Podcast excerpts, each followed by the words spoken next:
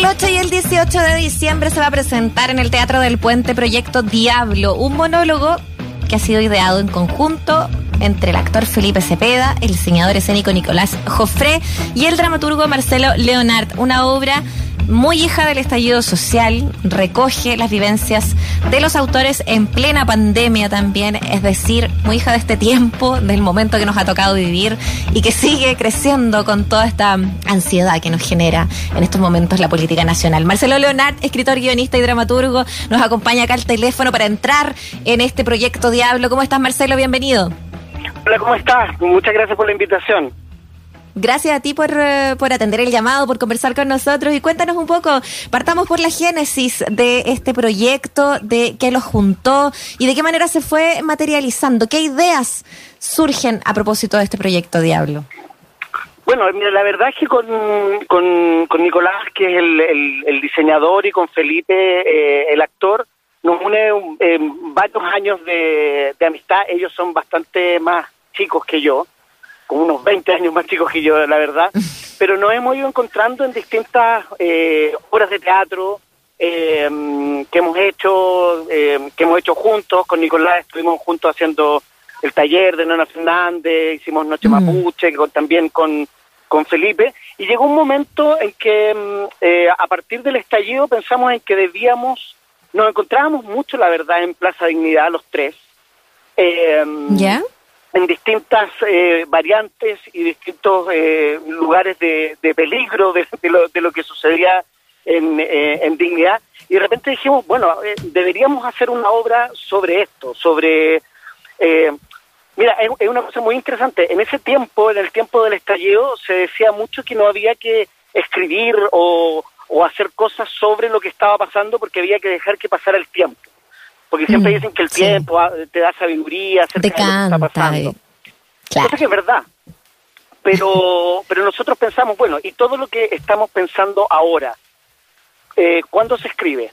O sea, cada mm. día que pasaba sin que, que pensáramos en lo que, en, eh, que pusiéramos sobre el papel o sobre la escena lo que, lo que, nos, lo que nosotros estábamos pasando, era algo que se iba a perder y que se iba a perder para siempre. Eh, entonces nos pusimos a escribir ahí mismo, la verdad. Eh, en un comienzo era como para estrenar, eh, esto fue, digamos, esta génesis de esto fue como en noviembre del 2019, y queríamos estrenar, digamos, como a mediados del 2020, pero llegó la pandemia. Y se sumó entonces a, esta escritura sobre el, estallido mm. el tema, el tema de, de, la pandemia. Y empezamos a ensayar por Zoom, imagínate. Eh, mucho tiempo, mientras la obra... ¿Qué pasó a ustedes con eso? ¿Cómo? ¿Fue buena o mala experiencia? Mira, esto de, eh, involucrarse con, con, con, Zoom, con la idea de lo virtual. Es que nosotros pensábamos ensayar por Zoom. Eh, mira, eh, para el mundo del teatro esto esto fue bien dramático. Entonces yo te diría mm. que juntarnos a ensayar por Zoom una o dos veces a la semana fue una manera de sobrevivir. Nunca la pensamos eh, eh, la obra como para hacerla por digital. Eh, siempre ensayamos por Zoom, como bueno lo que pasó ahora, digamos, apenas se abrieron los teatros, nosotros ya teníamos la obra más o menos lista. Y cuando nos pudimos juntar, digamos, empezamos como lo que decíamos, a ponerla en la tercera dimensión, que, que no fuera la, la, la, dimensión de las pantallas. Pero fue algo que nos salvó, nos salvó por el hecho de estar juntos eh, a pesar de la distancia. Esa, esa es la verdad. O sea, eh, siempre pensamos que algún día íbamos a volver y cada vez que ensayábamos por Zoom eh, era una manera de mantener viva esa esperanza de que íbamos a volver a, a, hacer teatro frente al público. Y ahora que estamos pronto a estrenar, o sea, no, no te imaginas la, la, la, dicha que nos embarga. A pesar de que la obra es muy fuerte y etcétera, pero pero realmente Pero tienen todo el derecho también de disfrutar el, regreso al escenario, por mucho que los temas efectivamente traten eh, traten lo que nos está pasando a, todas las personas también y obviamente este sector eh, que ha sido eh, tan tan malogrado también como en el fondo ha, sido el sector cultural. Marcelo Leonard, escritor, dramaturgo, nos está acompañando. Estamos hablando de este proyecto Diablo. Van a estrenar ahora el 8 en el Teatro del Puente, lo hemos estado comentando. Pero claro, se remite eh, ahora a, todo este periodo, a la pandemia, al estallido social, a esta imagen de un montón de gente trabajadora que salía de las oficinas? No es solamente en la primera línea eh, que, estaba ahí en dignidad, sino que la gente que salía a la hora de la salida del trabajo y es cuando dignidad se llenaba también. ¿Qué pasó con esa imagen? ¿Cómo la trabajaron ustedes también? Mira, hay una hay una imagen que es como muy primordial, que es la eh, que, nos surgió muy muy al inicio, que es esta imagen de esta foto de, mm, no me acuerdo el apellido de, de Gino, que es un, un, oficinista que aparece en una foto muy icónica, que aparece como tomándose como una frucola y mientras atrás eh, los pacos están persiguiendo gente. Eh, es la imagen eh, de nuestro, nuestro protagonista, el, el, que interpreta a Felipe Cepeda, que es el testigo. Es la persona que va a la plaza a ver. Es la, es la persona que va a la plaza y que es testigo eh, de las dos cosas que sucedieron eh, durante el estallido, que es, por una parte, la fiesta y por otra parte, la violencia. Eh, y este personaje, de alguna manera, es eso. Es un, el, personaje siempre lo repite en la obra, que es una persona invisible que nadie la ve pero que por eso tiene la, el, rol de ser, de ser el, el testigo privilegiado. Eh, eso se une también con, con, otra historia que se, que se cuenta, que es la de la Carmencita, que de alguna manera da cuenta de cuál es el inicio de este estallido social. Y este estallido social es, eh, de alguna manera, decir basta, pero desde el lugar del ciudadano común y corriente. Por más que mm, eh, Piñera y sus secuaces quieran ver un, un enemigo implacable y poderoso que, que no me acuerdo cuál era la frase que decía Piñera, pero que en el fondo es como si no fuéramos nosotros mismos los que causamos, las personas de a pie, las que las que reventamos con, con, este estallido. La, la, obra un poco da cuenta, da cuenta de eso. Totalmente. Y ahora este enemigo poderoso, eh, porque nos acordamos de esa parte, ¿no? De este, este, este enemigo poderoso que, que éramos no sé, tantas personas que, que simplemente queríamos decir, ya, pues basta, basta, un poquito de dignidad eh, eh para, para, nuestras vidas también.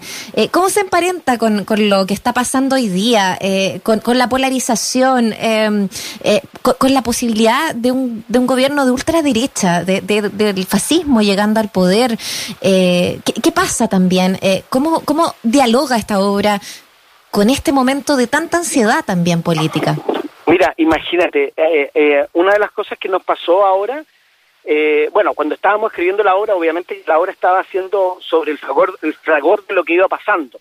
Cuando llega la pandemia uno dice, bueno, a lo mejor entonces ya como que pasó, pasó el tiempo, digamos, de, de hacer una obra como esta, pero seguía, pero seguía teniendo como como actualidad. Y ahora cuando, cuando llegan, ponte tú estas elecciones, yo me acuerdo de un ensayo hace muy poquito, digamos, hace un par de semanas, que yo llegué al ensayo y, y, le dije a, a, Nicolás y a, Felipe, le dije, bueno, finalmente eh, vamos a estrenar una obra sobre el pasado, porque lo que se viene eh, eh, es otra cosa, digamos, no, no, o sea, el estallido es algo del pasado, porque cuando te dicen, bueno, viene el contraestallido, viene el fascismo, viene la ultraderecha, que se, digamos, de alguna manera aprovecha cierta dispersión y, y, y ataca y justamente hicimos una pasada de la obra, una de las primeras pasadas enteras de la, de, de, la obra, donde uno ve el viaje, uno en el teatro siempre hace esto como medio a ciegas, ¿ah? uno va ensayando mm. como de a pedacito, y cuando finalmente monta la obra entera, hace el viaje, uno, uno mismo se sorprende con el viaje que está realizando.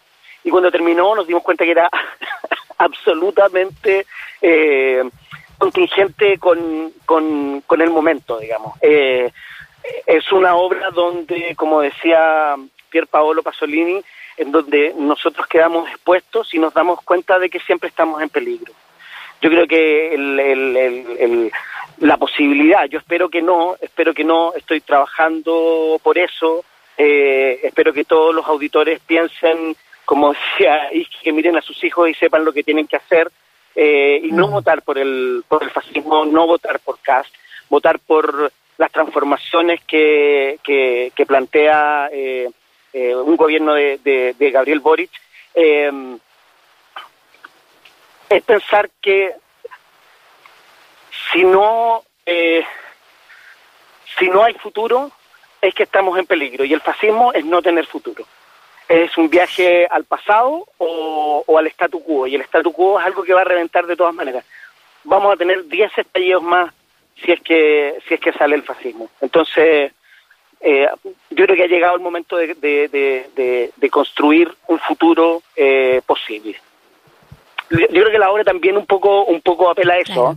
Eh, cuando tú cuando algo estalla es porque ya no puede más. Hay una frase, por ejemplo, que, que se dice en la obra donde donde alguien dice eh, ¿y usted cree que a mí me gustó ejercer la violencia?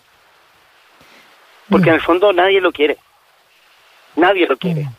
Pero llega un momento en que la autodefensa o el explote no, no, no, no te deja alternativa. Claro, es como eh, eh, en el fondo esta, esta recordada frase del, del no lo vimos venir eh, y claro, estuvo ahí estallando como hoy a prisión hace, hace tanto. es una obra que, que nos habla directamente, que claramente, bueno, yo he visto como La Pieza Oscura también, una, una compañía que, que, que, los liga, bueno, a ti, a, La Nona y, a tantos más y tantas más, han ha ido recordando y han hecho que, que la memoria teatral quizás de los últimos años también nos haya dicho, oye, lo estábamos veniendo eh, eh, eh venir hace mucho tiempo, entonces, claro, eh, efectivamente, ahí con el taller, con, con el liceo de niñas, en fin, tantas, tantas obras teatrales, esta nos viene a dialogar también. Desde el 8 en el Teatro del Puente, 8 a 18 de diciembre, para que busquen también ahí entre Puentes Pionono y Purísima eh, van a poder encontrar entonces estas funciones, este monólogo. Eh, Marcelo Leonard conversó con nosotros eh, a propósito de este trabajo Proyecto Diario. solamente, una palabrita sobre el Teatro del Puente, que es donde vamos a estrenar. El Teatro del Puente fue un lugar crucial en todo lo que sucedió en Plaza Dignidad, se transformó en un lugar que nos salvó, porque se trató, se, se transformó en un lugar como de primer auxilio. Entonces, donde desde siempre el Teatro del Puente nos ha salvado con buen teatro pero hubo un momento que fue el momento de la revuelta donde nos salvó físicamente y eso eh, para nosotros es, no solamente es un placer, sino que un honor estar estrenando este proyecto Diablo en el Teatro del Puente. Pero cómo no, el queridísimo Teatro del Puente también, qué maravilloso que abra sus puertas esta vez.